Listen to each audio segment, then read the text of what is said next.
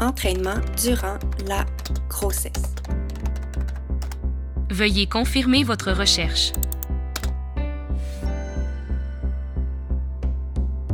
Enceinte, je cherchais constamment des sources fiables pour comprendre comment bouger sans nuire au développement de mon bébé.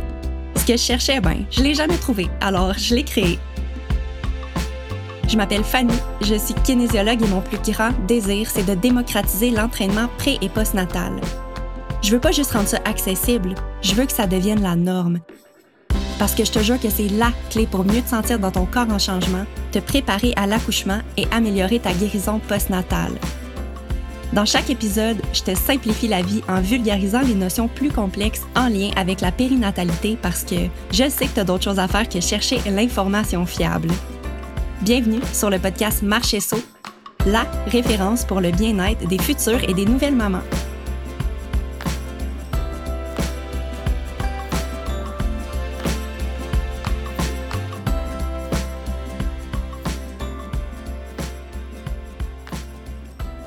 Allô les mamans et les futures mamans. Aujourd'hui, je reçois une invitée qui est très très très spéciale. Il s'agit de Dr Chloé Bastien Tardif qui est médecin de famille et médecin en obstétrique. Euh, c'est une invitée spéciale parce que Chloé, c'est ma belle-sœur et c'est aussi une de mes meilleures amies. Chloé a fait mon suivi de grossesse et c'est elle qui a entendu le cœur de ma fille battre pour la première fois. C'est aussi elle qui m'a accompagnée le jour de mon accouchement ainsi que tout au long de ma grossesse. J'ai même fait une bonne partie de mon travail chez elle le jour de mon accouchement. C'est elle qui a touché et pris ma fille dans ses bras en premier. Bref, vous comprendrez que c'est une, personne qui est très spéciale dans ma vie. Et là, aujourd'hui, j'ai le bonheur de la recevoir sur le podcast pour discuter d'un sujet super sensible qui est la fausse couche. Euh, en fait, c'est une membre de la communauté Marchesso qui m'a envoyé un message récemment et qui m'a donné envie de faire un épisode complet sur le sujet. Voici le message en question. Allô Fanny, euh, récemment j'ai perdu mon bébé, j'ai fait une fausse couche. Je trouve que on ne parle pas assez de ça. Je me suis sentie tellement seule et anormale de vivre ça. Tout le monde autour semble avoir des grossesses sans problème et moi, je vis une fausse couche. Bref, ça pourrait être un sujet intéressant à aborder dans un de tes épisodes ou même dans une publication. Donc, euh, c'est euh, grâce à ce message que je vous enregistre l'épisode d'aujourd'hui dans le but de démystifier tout ce qui entoure la fausse couche afin que les femmes qui ont vécu cette épreuve se sentent justement plus normales, moins seules et surtout mieux comprises. On dirait que dans notre quotidien, il y a beaucoup de choses qui nous font penser que un bébé dans notre ventre au premier trimestre, c'est fragile. Comme par exemple, sur des médicaments, c'est marqué si vous êtes enceinte, veuillez consulter le pharmacien. Euh, si tu veux te faire masser au premier trimestre, si tu veux aller en ostéo, souvent, euh, elles ne prennent pas ou ils ne prennent pas les femmes dans le premier trimestre. Donc, on dirait qu'à cause de tout ça, on pense que le premier trimestre, c'est vraiment un trimestre dans lequel on a beaucoup de chances de faire une fausse couche et ma discussion aujourd'hui va vraiment vous éclairer dans tout ça.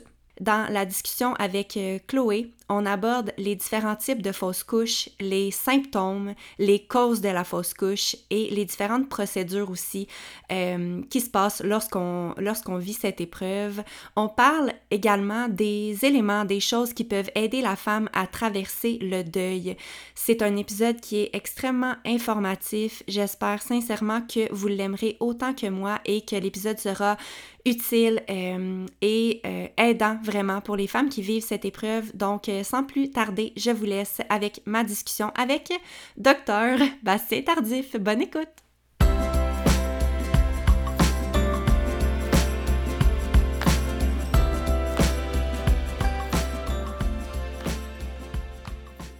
Docteur Bastien Tardif, bonjour. Allô, allô? Bienvenue sur le podcast, comment ça va? Ça va bien, toi? Ouais, ça va bien. Je pense que tu es l'invité que j'ai attendu le plus longtemps parce que le podcast existait même pas puis je savais déjà que je voulais te recevoir. Fait que ça a été long, mais merci de me faire un trou dans ton horaire euh, full occupé de maman médecin. Est-ce que ben j'aimerais ça que tu commences par te présenter avant qu'on jump dans le sujet du jour. Est-ce que tu veux nous parler un peu de ton parcours en médecine puis de qu'est-ce qui t'a donné le goût d'aller faire de l'obstétrique après? Ben oui, ça va me faire plaisir. Que, dans le fond, euh, moi je suis médecin de famille. Comment je suis j'en suis arrivée là? J'ai fait euh, mes études euh, en médecine à l'Université McGill. Donc, ça, c'est cinq ans là, pour moi parce que j'ai fait ma pré-médecine un an, quatre ans de médecine. Puis après ça, j'ai fait deux ans de médecine familiale à l'Université de Montréal euh, pour ensuite faire une formation complémentaire en obstétrique. Donc, c'est un trois mois intensif qu'on fait dans un milieu de stage pour perfectionner nos, nos, manœuvres, nos connaissances en obstétrique. Puis, euh, donc, j'ai gradué de ça en 2018. Et puis, depuis ce temps-là, je pratique l'obstétrique et la médecine familiale. Mais c'est sûr que moi, mon dada euh, euh, en médecine familiale, c'est l'obstétrique puis la périnatalité, donc le suivi pédiatrique. je suis installée présentement sur la rive sud de Montréal, à Sainte-Julie, dans la superbe clinique familiale des Hauts-Bois. Puis je pratique là depuis 2018, en fait. Là. Donc, je fais mes suivis de grossesse au bureau, puis je fais de, de l'obstétrique, euh, principalement à l'hôpital Pierre-Boucher depuis 2018. Puis depuis 2021, euh, je pratique aussi l'obstétrique à l'hôpital de Honoré-Mercier de, Saint-Hyacinthe. De Saint-Hyacinthe. Ouais, C'est-tu euh, ton stage? C'est-tu un stage qui t'a donné le goût de faire ça? non, ben en fait, c'est un stage? Oui, c'est un stage. Là. Pendant, pendant toute notre médecine, on touche un petit peu à l'obstétrique, mais principalement pendant mes stages en médecine là, à McGill, euh, mon stage de gynécologie, d'obstétrique, c'est là où j'ai comme eu la piqûre un peu. Puis après ça, mais ben, pendant toutes mes études, comme je savais que je voulais faire de l'obstétrique, c'est sûr que mes, mes stages à option, là, ils, ont été pas mal en obstétrique, puis en gynécologie, puis en tout plein de hum, sujets qui pouvaient toucher de la santé de la femme. Euh, donc, euh, c'est comme ça, de fil en aiguille, que j'en suis où j'en suis. Là, je te mets en contexte, dans le fond, pour le sujet du jour, c'est, ben, ça fait plusieurs fois que je me, que je me fais demander d'aborder le sujet de la fausse couche. puis j'ai eu envie, quand j'ai je me suis fait demander ce sujet-là. J'ai eu envie de te recevoir parce que je pense que tu es super bien placée parce que tu as beaucoup de patientes qui vivent euh, des fausses couches.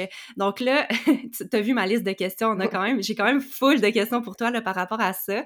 Mais je pense qu'une des premières choses avec quoi on peut commencer, c'est les différents termes qui sont, euh, qui sont utilisés pour parler de la fausse couche parce que euh, parfois on utilise aussi interruption de grossesse. Est-ce que toi, qu'est-ce que tu utilises personnellement dans ta pratique? Euh, ben, ça dépend avec qui je parle. Euh, parce qu'auprès des patientes, euh, c'est c'est différent de auprès de mes collègues. Fait qu'auprès des patientes, c'est euh, perte, ça pourrait être une perte de grossesse, une interruption de grossesse, ça pourrait être une fausse couche. C'est plus ces termes-là qu'on utilise auprès des, des patientes. Puis dans, entre nous, entre collègues du milieu médical, on utilise souvent le terme avortement spontané euh, et interruption de grossesse, mais surtout le terme avortement spontané. Donc, euh, ça m'amène à dire euh, aux patientes qui, par exemple, vont dans, à l'hôpital pour avoir un traitement là, de, de perte de grossesse au, premier trimestre, ça se pourrait que le gynécologue ou même que votre médecin de famille, que votre infirmière praticienne, euh, peut-être même euh, votre sage-femme utilise ce terme-là, le avortement spontané. C'est pas ça le, mot avortement a vraiment une, une moins bonne connotation là, auprès des patientes, mais sachez que c'est c'est pas par euh, manque de délicatesse, c'est juste parce que nous, dans le jargon puis dans les études médicales, c'est ce terme-là qui est principalement utilisé. Oui, c'est vrai qu'on peut faire le saut quand on n'a jamais entendu ça puis qu'on qu'on le vit. Peut-être que ça peut être euh, difficile à entendre. Fait que je pense que c'est bon à savoir. Donc, mais finalement, tous ces termes-là, ça veut dire la même chose. C'est mm-hmm. que euh, on, perd, on a un bébé dans notre ventre qui est en train de grandir, puis là, soudainement, ben, euh, il n'y a, plus de vie, puis on mm-hmm. perd le bébé. C'est ce que ça veut dire. Est-ce que ça serait quoi? mettons, ça, c'était ma définition, mm-hmm. mais ça serait quoi ta définition d'une fausse couche? Ben, la meilleure, je pense, définition d'une fausse couche, c'est la perte d'une grossesse au premier trimestre avant, euh, la, avant la, 13 ou 14e semaine de grossesse. Là. Ça, c'est la grande majorité de ce qui est inclus là, dans les fausses couches. On peut perdre des grossesses plus tard que ça en grossesse, mais principalement, quand on parle de fausses couches, là, la grande majorité vont subvenir au premier trimestre. OK. Puis est-ce qu'il est qu'il existe différents types de fausses couches ou c'est toujours la même chose? Non, il existe différents types de fausses couches. En fait, il existe différents types de grossesse, donc on peut perdre différents types de grossesse. donc, la principale, la le principal type de fausse couche, c'est celle où le petit cœur du bébé arrête de battre, où la grossesse se développe, le bébé se développe pas, puis euh, éventuellement, là, on, doit on doit interrompre cette grossesse-là parce que le petit bébé ne vit plus. il existe des grossesses qui sont pas situées dans l'utérus. Il y a des, petits bébés qui, euh, qui s'implantent dans des endroits qu'on veut pas qu'ils s'implantent. Donc, euh, des grossesses qu'on dit ectopiques, donc qui ne grandissent pas dans l'utérus. Euh, la grande majorité des grossesses ectopiques vont être dans les trompes de Fallope, qui est comme les canaux qui joignent les ovaires à l'utérus. Mais il peut avoir une grossesse ectopique qui peut être dans le ventre, euh, pas nécessairement dans la trompe de Fallope, donc dans l'abdomen. Euh, tous ces types de grossesses on, on dit qu'elles sont ectopiques parce qu'ils ne sont pas dans le site principal de grossesse qui est l'utérus. Après ça, il y a des grossesses qui s'implantent dans l'utérus qui ne forment pas des bébés. Il y a des grossesses qu'on dit euh, des grossesses, euh, des œufs clairs. Donc, euh, une grossesse à œufs clairs, ça veut dire que au tout début de l'implantation ou de la division cellulaire des bébés, ben, le, bébé cesse de se développer, mais l'enveloppe de la grossesse, elle, continue de croître. donc, ça nous arrive d'attraper des grossesses, euh, par exemple, à 6, 8 semaines ou même plus tard, euh, qu'on voit une belle poche de grossesse, mais qu'il n'y a pas de bébé à l'intérieur. Fait que ça, c'est une grossesse qu'on dit d'œuf clair. Puis, il existe d'autres types de grossesses qu'on dit des grossesses molaires. Les grossesses molaires, c'est euh, comme un surdéveloppement des cellules fétales qui forment, ça peut parfois ressembler à un bébé, mais parfois pas, ça dépend. Puis, c'est vraiment un problème de puis ce type de grossesse-là, on dit même, on parle même de cancer. C'est des grossesses euh, qu'il faut suivre de près par la suite. on, les, on doit les, les évacuer, mais après ça, il faut suivre de près parce que ce sont des cellules qui sont dites cancéreuses. Donc ça, euh, votre gynécologue va vous en parler si ça vous arrive, mais ça, ça s'appelle des grossesses molaires. Donc, c'est des grossesses qui sont pas viables. Puis là, tu en as nommé quatre différents types mmh de grossesses question par rapport à, aux grossesses ectopiques, fait que, mmh mettons, qui se développent pas dans l'utérus, est-ce que ça mène automatiquement toujours à une fausse couche euh, ou des fois, est-ce qu'il faut provoquer la fausse couche quand on le découvre? Donc ça, c'est d'autres types de classification de fausses couches, là, parce que ça, rentre dans d'autres familles, mais il y a des grosses, il y a des fausses couches qu'on dit spontanées, complètes. Il y a des fausses couches qu'on dit spontanée incomplète. Ça veut dire qu'il y a une partie du bébé qu'on a évacué, mais qu'il reste une partie de la grossesse ou du bébé dans le ventre de la mère. Puis il y a euh, des grossesses arrêtées qui ne sont pas du tout évacuées.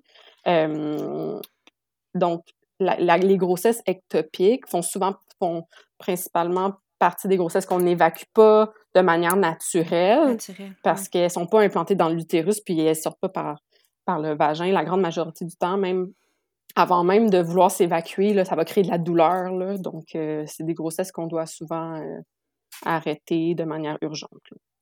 OK, c'est super bon à savoir. Mmh puis, tu sais, quand tu parles de douleur, ça m'amène à parler des, des signes peut-être mmh ou des symptômes qu'on pourrait ressentir si on est en début de grossesse. je sais, tu sais, pour l'avoir vécu, c'est des fois ça peut être un peu stressant d'être en début de grossesse parce que mmh euh, on n'a aucun, tu sais, on se sent souvent pas enceinte. Puis je pense qu'une crainte qui est vraiment partagée, c'est de faire une fausse couche. Puis là, on dirait que à la moindre petite chose qu'on a, mmh on est comme, est-ce que je suis en train de faire une fausse couche? Fait que tu sais, est-ce qu'il y aurait comme une espèce de guideline de, de, symptômes qui devraient nous sonner des cloches que c'est peut-être une fausse couche? Oui. oui. Fait que dans le fond, les, deux grands symptômes qui sont plus inquiétants au premier trimestre qui peuvent nous faire penser à une fausse couche. Le premier, les saignements. Euh, c'est très fréquent d'avoir des saignements du premier trimestre qui sont pas en lien avec, qui sont pas euh, gage de fausse couche. Là. Je veux dire, il y a beaucoup de femmes qui ont des saignements de premier trimestre puis qui finalement font pas de fausse couche. Par Ouais, contre, il faut le dire. Ouais. Il faut le dire parce que ça arrive souvent. Personnellement, j'en reçois souvent des messages de clientes en vraiment paniquées parce qu'ils ont des saignements. là. ouais, Euh, mais il faut savoir que ça, ça peut arriver, mais que c'est pas une fausse couche. Exactement. C'est assez fréquent là, que mes patients, les patientes appellent au bureau, par exemple, puis disent Ah, j'ai des saignements, euh, euh, j'ai des saignements, je suis inquiète. C'est important de consulter quand vous avez des saignements de premier trimestre. Par contre, les saignements qui sont un petit peu plus euh, inquiétants pour une fausse couche, les saignements qu'on dit abondants. Donc, euh, si jamais ça ressemble à une menstruation, vous passez Ouais. des caillots, c'est sûr que là, les risques que ça soit un- une perte de la grossesse sont plus augmentés. Euh, fait que ça, c'est le premier symptôme cardinal de la, de la fausse couche. Et le deuxième, c'est la douleur. Donc, des douleurs, c'est aussi un symptôme très fréquent du premier trimestre, euh, mais les douleurs qui sont hors de proportion, là, pas juste des pincements, des douleurs vraiment comme des crampes, euh, qui nous font arrêter de faire ce qu'on fait, euh, qui nous empêchent de fonctionner, qui sont répétitives, qui vont en augmentant. C'est sûr que ça, avec les saignements en plus, ben là, c'est sûr qu'on augmente la probabilité que ça soit une fausse couche. Puis à ce moment-là, une femme qui a ces, un de ces deux symptômes-là ou les deux, euh, ça serait quoi la chose à faire? Est-ce que c'est d'aller à l'urgence? Est-ce que c'est d'appeler son médecin? Qu'est-ce Ouais, qu'on fait? très bonne, très, très bonne question. Euh, fait que dans le fond, les raisons pour lesquelles je référerais mes- les patientes euh, aux urgences, euh, c'est de un, les saignements ab- très abondants. De, nous, dans notre jargon médical, on dit une hémorragie. Donc, si les patientes remplissent une serviette san- une à deux serviettes sanitaires, c'est pas un protège-dessous, là, une serviette sanitaire ouais. remplie par heure, donc une à deux par heure, euh, ben ça, ça s'appelle une hémorragie. Donc, ça, c'est une raison pour laquelle il faudrait se présenter à l'urgence. Euh, ou euh, si jamais euh, ou si jamais là, on a des douleurs qui sont pas contrôlables, là, on prend du Tylenol, euh, puis là, ça ça contrôle pas les douleurs, on essaie un petit sac magique, puis là, ça va en augmentant, puis les douleurs sont vraiment pas tolérables à la maison. Ça aussi, c'est notre raison de se rendre euh, aux urgences. Exactement. Les autres raisons de se rendre à l'urgence, c'est si jamais dans notre fausse couche, euh, on développe de la fièvre. On a des saignements, on Ah a ouais? des crampes, puis là, on commence à faire de la fièvre. C'est pas. Euh, c'est signe d'infection. Si on a une, fe- une infection, il faut se rendre à l'urgence aussi. Il faut que ça soit. euh, il faut que ça soit traité. Euh, puis souvent, mettons, les douleurs qui sont pas contrôlables ou qui vont en augmentant, qui sont super sévères, souvent, ça va donner des nausées, des vomissements. Tu sais, si on est rendu à avoir de la nausée puis à vomir, c'est parce que c'est une grosse douleur. Là. Il faut se rendre aux urgences. Euh, Est-ce que tu dirais que c'est la majorité des fausses couches ou est-ce qu'on a ces symptômes-là? pas du ou- tout. Non, hein? La grande majorité des fausses couches, les patientes vont avoir, ça va commencer par du petit spotting brun, puis après Mhm. ça, ils vont avoir des saignements un peu comme des règles. Tu sais, les règles, c'est, on saigne quand même un peu, mais c'est pas super abondant. Euh. Puis on a des crampes menstruelles, là, tu sais. euh, fait que les patientes, ils peuvent, la grande majorité des patientes peuvent, euh, ça, ça arrive par exemple en journée, ils, tu sais, ils vont souvent quitter le travail ou tu sais, ils vont arrêter leurs activités, euh, ils vont rester à la maison. Puis là, bon, si jamais ils n'ont pas les symptômes que je viens de décrire auparavant, qu'il faut se rendre aux urgences, c'est quand même important de consulter. Donc, ce que je dirais, c'est appelez soit votre, sa- votre sage-femme, la clinique de votre médecin de famille ou de votre infirmière ou de même de votre obstétricien gynécologue pour faire un suivi le lendemain matin ou deux jours plus tard. Il n'y a pas une urgence, mais il faut quand même consulter parce qu'il peut y avoir des traitements à donner tout, dépendamment si on a évacué toute la grossesse ou même dépendamment de notre groupe sanguin, euh, on peut avoir une injection à recevoir là, si, euh, si notre groupe sanguin est, est négatif. OK. Donc, important de consulter, mais comme ça peut être au sans rendez-vous, comme le Exactement. lendemain ou dans la semaine. Euh, ça m'amène à te poser une question concernant les statistiques. Euh, moi, j'entends souvent la statistique que c'est, euh, je pense, une, une grossesse sur quatre ou une grossesse sur cinq qui Ouais. euh, finalement se résulte en fausse couche. Est-ce que c'est une bonne statistique? Oui, une grossesse sur cinq, là, c'est plus ça la moyenne Ah ouais? là, quand je révisais les choses. Une grossesse sur cinq, mais c'est d'après moi, c'est sous-estimé. Pourquoi? Parce que, bon, la majorité des fausses couches, les gens vivent ça à la maison ou on va avoir un test de grossesse positif, puis après ça, dans les, la semaine qui suit, on va avoir, le, on va avoir une, nos menstruations. Fait que tout ça, c'est dans la famille des fausses couches, mais c'est rare, c'est difficile d'avoir ça dans nos statistiques parce que les patients ne vont pas nécessairement venir nous voir n'ont pas nécessairement consulté un professionnel de la santé. Fait que c'est vraiment difficile de, de faire le calcul exact du taux de fausse couche, mais dans les études, ce qui est, ce qui est démontré, c'est que c'est une grossesse sur cinq. Euh, puis après ça, ben, selon l'âge la maman, ça peut augmenter. Là, en, euh, mm-hmm. en haut de 40 ans, il parle d'à peu près 30% fait qu'un petit peu moins qu'une ah grossesse sur trois. Puis en haut de 35 ans, parce que comme 35 ans, tu sais, c'est comme on passe vers une grossesse qui est un petit peu plus risquée. Oui, euh, mais tu sais, encore dans les études, ils parlent encore de 40 ans, là, mais euh, le, 35 est comme euh, dans la zone grise encore. Là. Ouais. Mais tu sais, si on regarde ça, on dit 30 on dit 20 de chance de faire une fausse couche à l'âge, tu sais, en bas de 30 ans. Puis à 40 ans, on dit 30% Fait que, tu sais, entre 20 et 30 entre 30 et 40 ans, là, tu sais. Mm-hmm. D'où, euh, la statistique d'une grossesse sur 4 à une grossesse sur 5. Puis là, ben, après ça, dans les statistiques, il y a plein de choses qui peuvent venir jouer, là, tout dépendamment si, fait, si on a fait des fausses couches à répétition avant ça. Là, puis si, après deux fausses couches, on augmente nos chances de refaire une fausse couche. Donc, tu sais, il y a plein de choses qui peuvent jouer sur la statistique. OK. Mais après une fausse couche, on n'a pas plus de chances? Non. Après une fausse couche, c'est statistique de la population générale. Une chance sur 5. Puis, euh, tu sais, tantôt, quand tu parlais des différents types de grossesse, de fausses couches, mmh euh, parce que là, je veux, je veux qu'on parle un peu des causes qui peuvent mener à une fausse couche. Là, je comprends que comme une grossesse ectopique, on comprend que ça, ça cause une fausse couche parce que le bébé grossit pas dans l'utérus. Fait que, ça, ça fait du sens. Mais mettons qu'on parle d'une grossesse où est-ce que le petit cœur du bébé, là, il arrête de battre. Est-ce qu'on connaît les causes de cette, ce type de fausse couche-là? Euh, oui, oui, on connaît les, on connaît les causes, mais c'est vraiment difficile de dire oui pour certains, là, parce que on, mm-hmm. on peut, c'est difficile de faire des tests sur ça, mais c'est la grande majorité des pertes de grossesse au premier trimestre, c'est une cause de chromosomes. Fait qu'une anomalie au niveau de l'ADN ou des chromosomes du bébé euh, qui fait que euh, le corps ou le bébé par lui-même va arrêter de grandir parce qu'il y a une anomalie dans son ADN. Fait que ça, c'est la grande majorité de, ce qui cause des fausses couches au premier trimestre.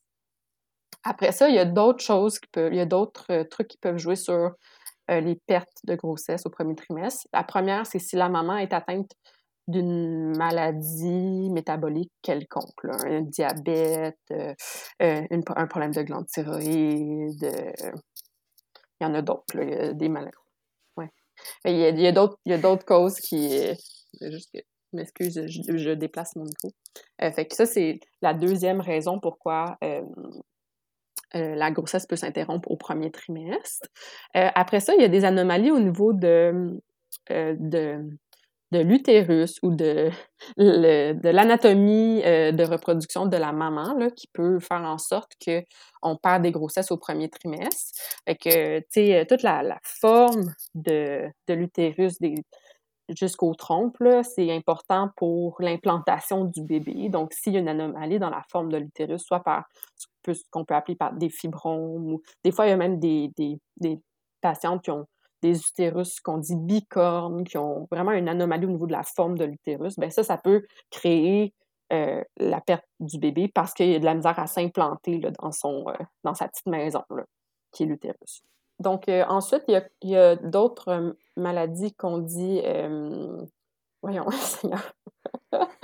qu'on dit. Je m'excuse. donc, ensuite, il y a d'autres maladies qu'on dit auto-immunes qui peuvent causer. qui peuvent causer la perte de, du, du, petit fœtus. Donc, ça, il y a une des maladies qu'on teste souvent, qui est le syndrome antiphospholipide, que ça, votre gynécologue ou euh, votre euh, professionnel de la santé euh, va vous en parler si jamais vous faites des fausses couches à répétition. Donc, ça, c'est d'autres choses qu'on doit tester si jamais on fait des fausses couches à répétition. L'autre chose qui peut créer aussi la perte du bébé au premier trimestre, c'est des infections. Donc, des infections qu'on attrape par la nourriture ou. donc, c'est des, infections qui s'attaquent vraiment à la grossesse puis qui y mettent fin. donc, ça, c'est une autre des raisons. Puis là, ben, la dernière cause, c'est c'est juste inexpliqué, tu sais, on n'a pas vraiment de... Mmh. On n'est pas capable vraiment d'expliquer pourquoi on parle. Ça, ça existe, là. des, fois, des fois, c'est juste inexplicable. Exact. Puis comme, là, tu as parlé beaucoup des, des, des, causes qui sont vraiment comme, ben, je dirais internes, mettons, à la mmh femme. Mmh mais, tu sais, il, existe aussi des causes externes, genre si on fait une chute, Ouais, mais tu sais, il faut, faut faire attention avec ça parce qu'une simple chute de sa Mmh hauteur, là, c'est pas suffisant pour, euh, pour euh, causer euh, une fausse couche. Là. Il faut vraiment avoir un impact sévère, un gros accident, Un accident d'auto, euh, Ouais. euh, vraiment quelque chose, un gros impact là, pour, pour perdre un bébé. Là, tu sais. Mhm. Donc, si une chute en marchant votre chien ou euh, parce que votre vous avez vous êtes ton, un- votre garçon plus vieux il a donné un coup dans votre ventre, mais c'est pas Mhm. ça qui va créer, Mhm. qui va causer la, la fausse couche. Là, il faut vraiment qu'il y ait un impact euh, important. Euh. Puis, tu sais, oui, il y a des facteurs de risque là, qui font, les, les causes externes qui peuvent faire en sorte qu'on perd le bébé, là, la consommation de drogue abondante, euh, euh, même avoir la, la cigarette, c'est connu dans les risques, euh, l'activité physique, mais de haute, haute, haute intensité, là.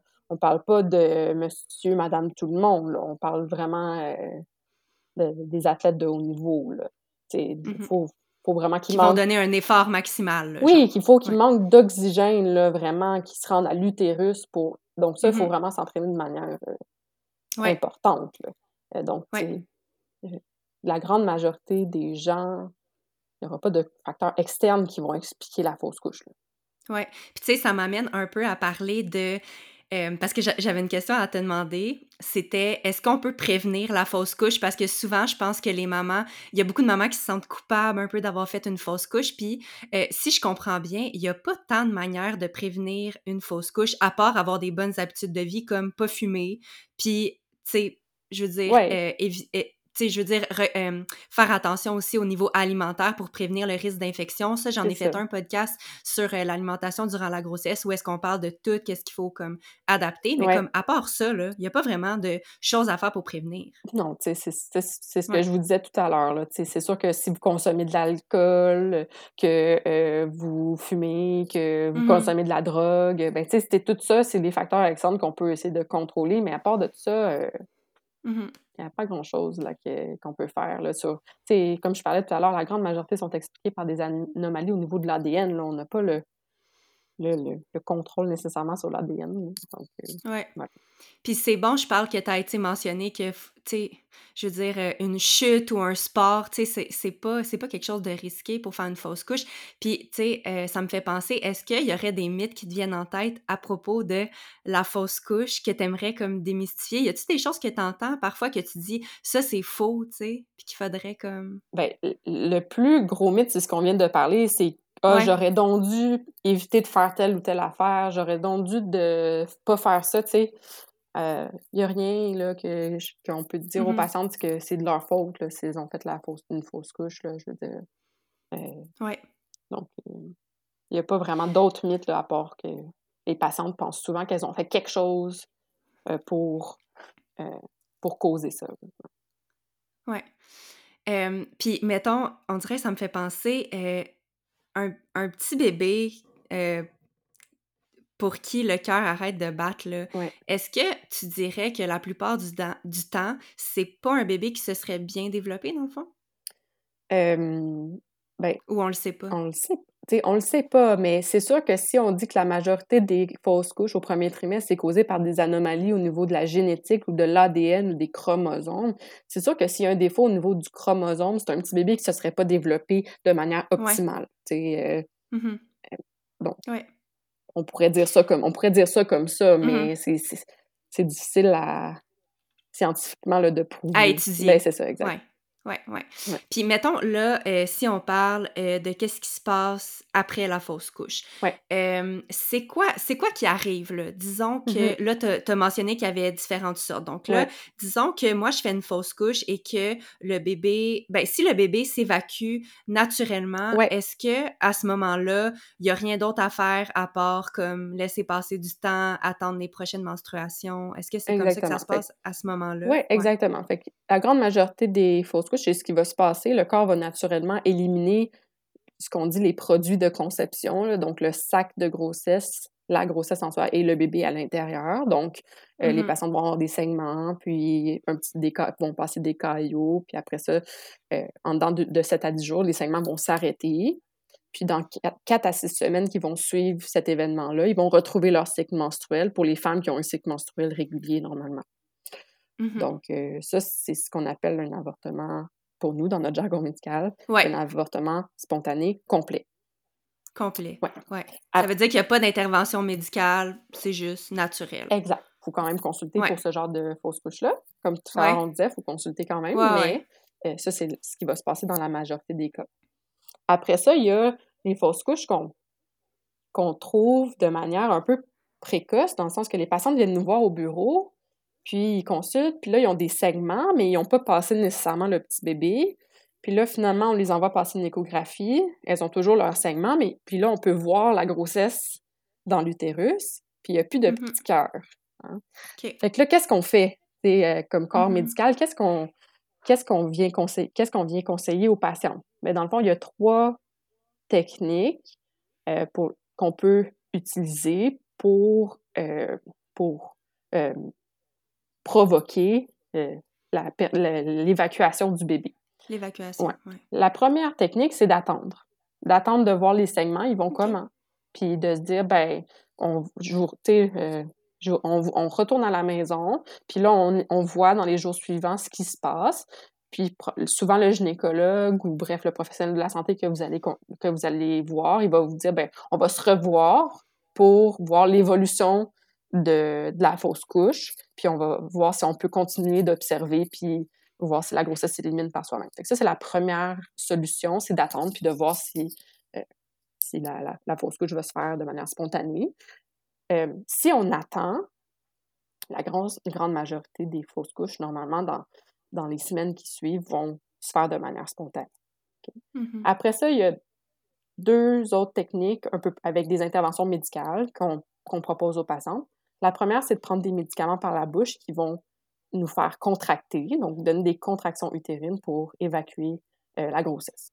Euh, fait que ça, c'est l'autre technique. Puis après ça, il y a ce qu'on appelle un curtage ou une, inter- une Mhm. intervention chirurgicale, une, une chirurgie d'un jour, où le gynécologue vous fait venir à l'hôpital le matin, puis il va venir le matin ou l'après-midi, mais il va venir gratter avec un petit instrument, euh, va venir gratter le co- le- les tissus de, de la grossesse dans l'utérus, puis va venir les aspirer pour évacuer la grossesse.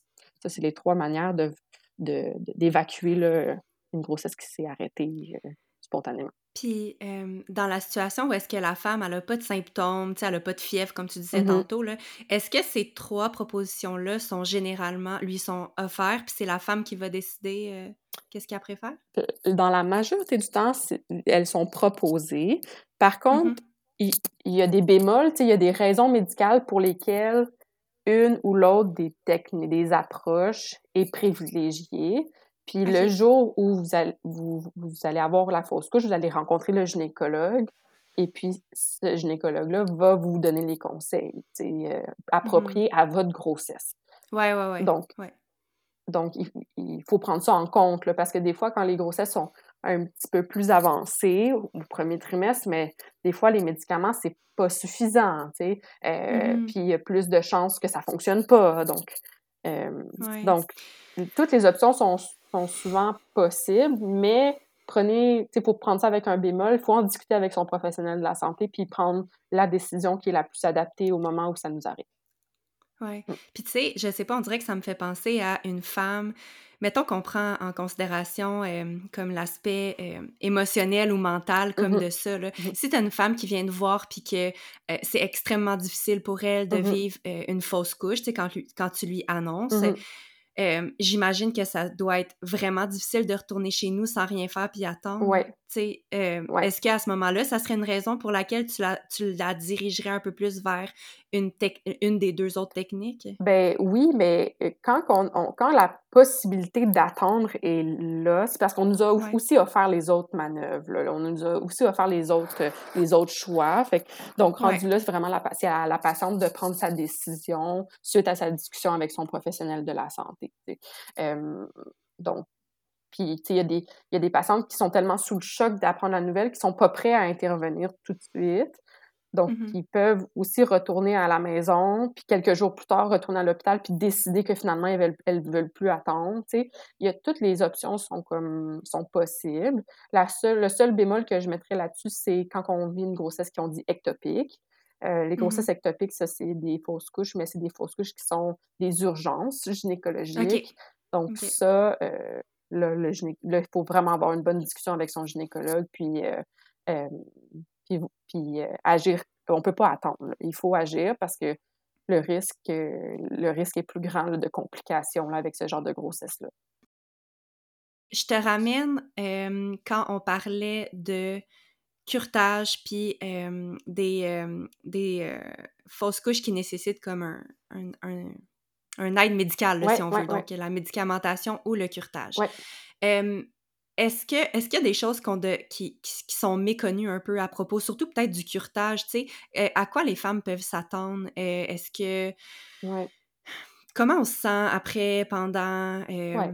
Ben, la majorité du temps, on va pas se le cacher, on se sent pas bien. là. Je veux dire, on, mhm, on vit un état de choc, on n'était pas là du tout dans notre tête. Là. Puis là, on nous annonce, pas le jour même, mais que dans les prochains 24 à 48 heures, là, on, on va subir une intervention chirurgicale à l'hôpital euh, où on va aller gratter euh, notre bébé puis aller le chercher parce qu'il est décédé. Là. Je veux dire, j'utilise des termes forts, là, mais c'est c'est ça qui se passe dans notre tête. Là. Euh. Fait que dans le fond, c'est sûr que l'équipe de professionnels de la santé que vous allez côtoyer, ils vont essayer de rendre ça le moins pénible possible. Mais ça reste que les faits sont les faits, puis euh, vous vous retrouvez dans cette situation-là. Euh, la majorité des patientes, on va leur conseiller d'être accompagnées, soit par leur conjoint, leur conjointe, euh, par un ami, par un membre de la famille, peu importe, d'être accompagné le- cette journée-là. En se rendant euh, à l'hôpital, on, on- on va vous demander probablement d'être à jeun, de ne pas avoir mangé le matin. Puis vous allez aller vers le bloc opératoire. Euh, vous allez rencontrer l'anesthésiste qui va être à votre euh, chevet, et puis son assistant qui est l'inhalothérapeute qui va être à votre chevet tout au long de l'intervention. Euh, le gynécologue qui. Vous allez rencontrer le gynécologue qui va faire l'intervention. Des fois, le gynécologue qu'on a rencontré qui nous a annoncé la nouvelle ou qu'on a, qui nous a, comme, nous a conseillé cette intervention-là, ça ne sera pas nécessairement lui qui va faire la procédure euh, le lendemain ou Mhm. le surlendemain. Euh, puis là, ben, on, on est sur la table d'opération. Habituellement, l'anesthésiste, euh, il va nous administrer un calmant, là, quelque chose pour se calmer puis, puis euh, diminuer la douleur. Puis la chirurgie en soi, c'est pas long, là, ça dure 5-10 minutes. Le plus long, c'est de, de s'installer, de s'assurer qu'on est bien installé, qu'on euh, on, est, on est installé dans la position gynécologique, là, un peu comme, euh, comme on est installé au bureau quand on Oui. fait un examen gynécologique avec un spéculum. là. Donc, on est dans cette position-là. Il fait, tu sais, on a les spots de, de la salle d'opération sur nous, là, puis on entend beaucoup de monde, beaucoup de bruit. Là. Mais habituellement, l'anesthésiste, il, s'occupe de, de nous donner des, euh, des médicaments par voie intraveineuse là, pour euh, diminuer la douleur puis euh, nous calmer. Puis euh, une fois que c'est terminé, on se retrouve en salle de réveil. Euh, c'est une chirurgie d'un jour. là. Normalement, on retourne en- dans une demi-journée, on est de retour à la maison. Est-ce que généralement il y a de la douleur aussi après ou c'est surtout pendant la- Il y a l'intervention? de la douleur après, puis c'est le gynécologue qui fait l'intervention, fait les prescriptions en conséquence. Là, vous allez à la pharmacie chercher, euh, chercher des médicaments. Mais il y a aussi de la. Il y a aussi, si par exemple vous optez pas pour le, le curetage, puis vous prenez les médicaments, par exemple, pour faire contracter, ben, le gynécologue va aussi vous prescrire un antidouleur pour quand vous allez avoir vos crampes euh, à la maison. là. Donc, euh, OK, fait que quand on prend la, la médication, on fait pas ça à l'hôpital, c'est à la maison. à la maison. Exactement. OK. OK. Puis est-ce qu'il y a un suivi médical après ça? Oui, dans la majorité des cas, il va y avoir un suivi euh, euh, des, en prise de sang pour voir si notre taux hormonal dans le sang là, de grossesse, qu'on appelle le bêta-HCG, euh, voir s'il il diminue, puis euh, il retourne à zéro. Là. Donc, dans la grande majorité des- du temps, les gynécologues vont prescrire euh, de faire des prises de sang de suivi pour s'assurer que la grossesse euh, elle est complètement partie. Euh, dans les dans les curetages, par contre, quand on a vraiment l'intervention chirurgicale, comme on est quasi assuré là, que toute la grossesse a été évacuée parce qu'on a gratté vraiment tout le contenu de l'utérus, là, à ce moment-là, des fois, on ne fait pas de, de prise de sang. Euh, mais il y a, il y a, si c'est pas la prise de sang, il y a, il y a souvent un suivi là, pour s'assurer que, que tout s'est bien euh, passé. là. Puis est-ce que c'est accessible pour les femmes qui, qui, qui trouvent ça difficile psychologiquement d'avoir un suivi euh, psychologique ou... Oui, ça, c'est une bonne question. Donc, pour obtenir le suivi psychologique dont on a besoin, c'est rarement, la, c'est rarement à l'hôpital qu'on va, on va être capable d'aller le chercher. Euh, Souvent, on va référer les patientes vers leur médecin de famille ou sur des lignes comme le 811 euh, pour que justement avoir accès à des ressources de soutien. Euh, si les patientes sont déjà suivies en, en- par un psychologue, par exemple, peuvent toujours se référer à leur psychologue, à leur travailleur, travailleur travailleuse sociale. Euh, mais euh, d'emblée, il n'y a pas nécessairement un soutien psychologique qui est offert aux patients. OK. Mm. Est-ce que, euh, tu sais, je sais pas, de ton expérience, est-ce que euh, est-ce que c'est fréquent les femmes qui ont vraiment de la misère à, traver- à traverser ça, cette, euh, cette épreuve-là? Ben oui, c'est super fréquent. Co- tu sais, La grande majorité des patientes qui vont qui vont euh, qui vont vivre une fausse couche vont vivre des moments difficiles. Ces moments-là peuvent être passagers puis rapides, puis d'autres fois ça peut être prolongé. Chaque patiente peut réagir vraiment de manière différente à, à leur fausse couche. Euh, la majorité des patientes, quand elles vivent une fausse couche, leur professionnel de la santé va, va leur signer un arrêt de travail. Ça, c'est la, la première chose que, que même que vous pouvez demander comme patiente. Là, Ouais. Si jamais euh, le, le professionnel que vous consultez oublie, là, ça peut arriver, là, euh, un, oubli là, de dire Ah, là, le travail, je me sens pas, euh, j'ai pas la tête à Ouais. ça, euh, tu sais, euh, qu'est-ce que je fais avec ça? Puis souvent, il n'y a, aucun souci. Là, euh, vous allez pouvoir avoir un, un arrêt de travail. Puis si c'est pas, si vous y pensez par la suite, ben, vous pouvez reconsulter là, dans un sans rendez-vous pour obtenir cet arrêt de travail. Là. Mhm. Euh, Est-ce qu'il y aurait d'autres euh, moyens que tu aimes suggérer pour euh, aider une femme à traverser ce deuil-là? Ouais, ben, bien s'entourer si c'est possible, sa famille, ses amis, son conjoint, sa conjointe, euh, peu importe, là, Mhm. euh, aller chercher du soutien auprès de nos proches. Euh, L'activité physique, là, marche saut, rester, rester actif Oui. physiquement pour notre bien-être mental, c'est sûr que ça, c'est non négligeable. Peut-être ça vous tente. C'est fort probable que ça tentera, ça, ça nous tente pas dans les premiers jours euh, qui suivent la fausse couche, mais par la suite, là, pour, euh, pour nous monter le moral.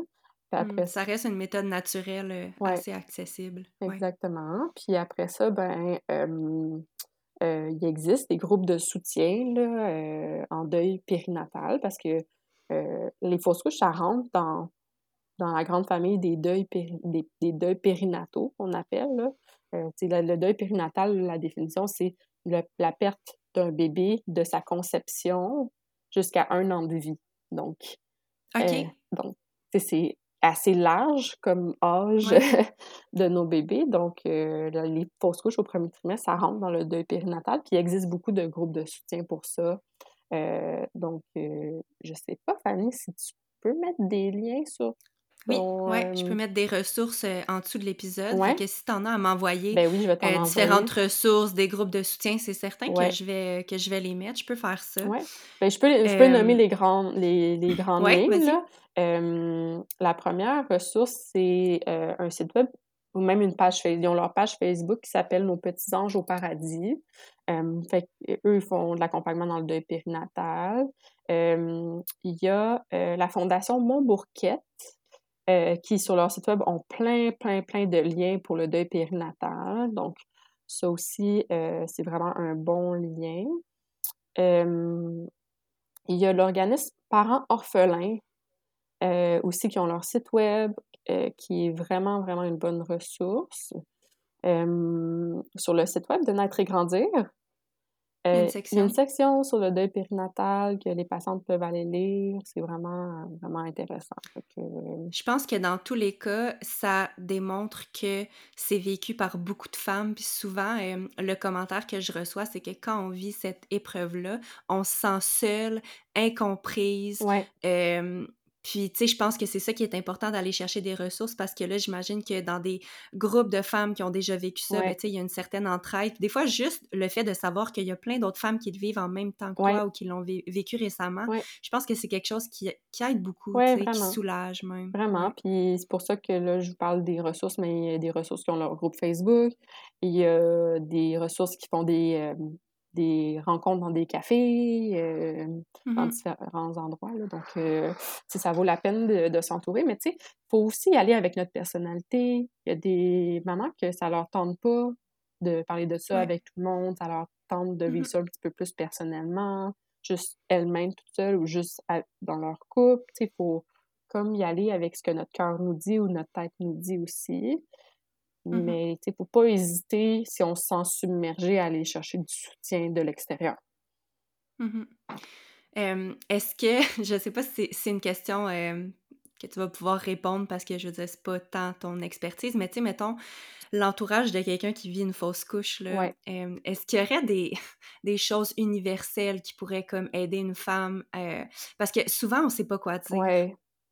Ouais, c'est ça. C'est toujours comme on dirait qu'on marche sur des œufs, tu sais, puis on est comme, je sais pas quoi dire, je veux, je, veux, je suis vraiment empathique avec la personne, ça me rend triste moi aussi, mais on dirait que des fois ça sort un peu tout croche, tu sais. Ouais, ouais.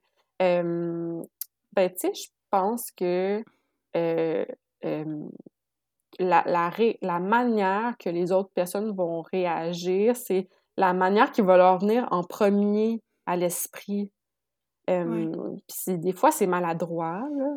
Mmh puis des fois, il y a des choses qui vont sortir comme «Ah, inquiète-toi pas, tu vas vous allez vous reprendre puis il n'y en aura pas de problème. Ou «Ah, vous avez déjà un ou deux ou trois enfants en bonne santé à la maison, vous êtes chanceux. Ou, ou ah, ben au moins, t'es tombée enceinte. Ouais, c'est ça. Ou ouais, fait qu'on sait que t'es fertile. Ouais, tu sais, des affaires de même. Bon.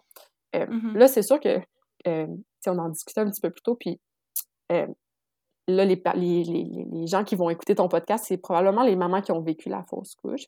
moi, mon premier, mon, mon premier euh, mot que j'ai à, leur dire, si jamais elles reçoivent des commentaires comme ça, c'est ça peut être blessant, puis vous avez le droit d'être blessé, mais sachez que les gens autour de vous, ils savent pas comment réagir, puis c'est souvent maladroit, puis c'est pas parce qu'ils veulent mal faire, c'est juste parce qu'ils savent pas comment être réconfortant auprès de vous. Euh, fait que des fois, vous, si vous vous sentez à l'aise, vous pourriez leur répondre Ah, tu sais, ça me fait quand même de la peine, tu sais. Euh, c'est pas ça que je voulais c'est pas ça que je, que, que mm-hmm. je voulais entendre, tu sais, ça, me, ça me fait pas du bien ce que tu viens de me dire, mais c'est pas grave, là. Je, ça, je sais qu'éventuellement, je vais mieux me sentir, là. mais c'est correct de le nommer que c'est pas ça que vous avez, envie, vous avez envie d'entendre, tu sais. Puis si jamais les gens qui nous écoutent, c'est ceux qui savent pas comme c'est les, les, proches ou le conjoint ou une conjointe euh, d'une personne qui mm-hmm. perd son bébé, ben mon meilleur conseil c'est de demander à la personne comment elle va, puis de dire que vous êtes de quoi elle a besoin, de dire que vous êtes là pour elle, puis que ça va vous faire plaisir de, de l'aider d'une quelconque mm-hmm. manière. Tu sais, aider les gens, ça peut être euh, faire un repas, ça peut être tondre le gazon, ça peut être euh, prendre son plus vieux, sa plus vieille, ou partir avec les enfants pendant 24 heures juste pour laisser euh, la personne vivre son deuil. Euh, ça peut être juste des petits gestes bénins comme ça qui peuvent, qui peuvent changer le quotidien. Puis, de ne pas l'imposer, juste de le proposer, des fois, ça peut être, euh, ça peut être bien accueilli. en fait, souvent, c'est bien accueilli. Mmh. Puis, tu sais, des fois, de dire, des fois, on ne sait pas trop quoi dire, mais de dire, écoute, j'ai déjà vécu ça, moi aussi, ça va me faire plaisir d'en parler avec toi si jamais tu es prête à en parler tout, la grande, le premier sentiment que les femmes vivent quand elles vivent une fausse couche, c'est l'isolement. C'est de vivre ça toute seule, puis de se dire, de culpabiliser, puis de se sentir vraiment toute seule dans cette épreuve-là. Si un proche arrive et dit, puis ça vous est déjà arrivé, ben n'hésitez pas à dire, oh, regarde, je suis... moi aussi j'ai déjà vécu ça. Euh, peut-être que c'est différent pour une et l'autre, c'est correct, mais si vous voulez en parler, puis ça peut briser un petit peu l'isolement, puis euh, donner mmh l'impression qu'on peut en parler ça peut valoir la peine. Faut pas oublier que des fois aussi, on peut dire je ne sais pas quoi dire. Ouais. sais Au lieu de dire une ben, la, dire la première connerie, mais tu sais, au lieu de dire, d'essayer de trouver quelque chose à dire, puis de sortir quelque chose qu'on qu'on veut pas vraiment dire, des fois, c'est correct de dire comme je suis là pour toi, mais je sais pas quoi dire parce que moi, je l'ai jamais vécu, mais Mm. je suis là pour toi, Ouais. pour t'écouter, tu sais. Ouais. Ça, ça arrive plein de fois que dans notre entourage, il y a des personnes qui vivent des épreuves que nous, on n'a jamais vécues, puis Ouais. on est juste comme, je sais pas quoi dire, exact. mais je suis là, tu sais. exact. Fait que je pense que ça, c'est bonne- un bon exemple quand Mhm, même. mhm, mhm. Merci, ça... Pour vrai, j'ai tellement appris de choses. Euh, ah, puis quelque chose que je voulais te demander aussi par rapport... euh, tu sais, là, je, je trouve qu'on est bien on est bien allé dans l'ordre. On a parlé des causes, euh, des statistiques, on a parlé comme de qu'est-ce qui se passe durant la fausse couche. Ouais. Euh, Peut-être qu'on peut juste terminer en parlant du après, tu sais, Ouais. comme en cas de euh, où est-ce qu'on a eu une, une intervention, Ouais. est-ce que c'est recommandé d'attendre un peu avant d'essayer de Mhm. concevoir à nouveau ou est-ce que après le curtage, dès la prochaine fois que tu as vu, est-ce que Mhm. c'est correct de réessayer? Fait que euh, là, c'est je vais vraiment vous référer vers le professionnel de la santé qui vous a Mhm. comme prescrit la méthode à laquelle vous avez vécu votre fausse couche. Parce que tout dépendamment des médicaments qui ont été prescrits, tout dépendamment de la raison pour laquelle vous avez fait votre fausse couche, tout dépendamment de la sévérité ou pas, ou, il peut y avoir beaucoup de choses qui peuvent changer le timing dans lequel on veut une prochaine grossesse. Puis ça, c'est Ouais. vraiment, vraiment le professionnel de la santé qui va vous avoir, qui va vous avoir traité, qui va pouvoir vous le dire. OK. Fait Euh, que c'est pas, euh, c'est pas, euh, ça, ça dépend vraiment des, des, il y a des gros, des circonstances. la majorité du temps, on suggère d'attendre un cycle là, avant de retomber enceinte, mais des fois, on utilise des médicaments qui peuvent être dangereux si on a des grossesses trop rapprochées ou la raison de notre fausse couche met à risque des prochaines grossesses. Fait que, c'est pour ça que je veux pas, euh, Ouais, je veux pas donner une, une conduite. ouais. Une recommandation générale. ouais, c'est ça, exactement. ouais, ouais. Exact. Mm. J'ai vraiment appris beaucoup de choses. Euh, Merci d'avoir répondu à mes mille et une questions. Est-ce que tu penses que ça fait bien le tour du sujet Ben oui. euh, de la fausse couche? Est-ce qu'on oublie des choses importantes à ce sujet-là? Euh, Est-ce qu'on oublie des choses?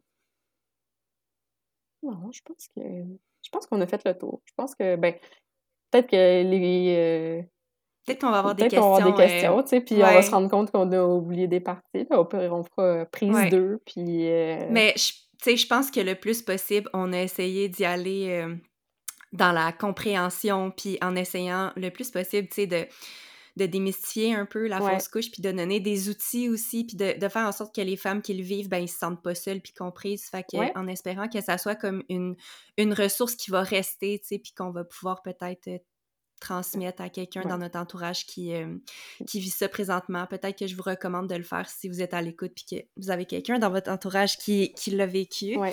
Euh, merci d'avoir euh, accepté de, de discuter avec moi de ce sujet délicat. Merci Ça m'a euh, fait infiniment vraiment pour ton plaisir. temps. J'avais vraiment hâte Et, qu'on euh, fasse ça finalement ensemble. Moi aussi, j'ai vraiment, j'ai vraiment, vraiment beaucoup euh, apprécié. Fait que peut-être que je te dis à une prochaine fois. Puis merci encore pour ton temps. ben pas de problème. Bye. Merci, Bye tout le monde.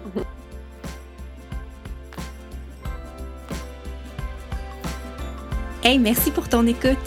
Si tu as apprécié l'épisode d'aujourd'hui, je t'invite à le partager avec les mamans dans ton entourage.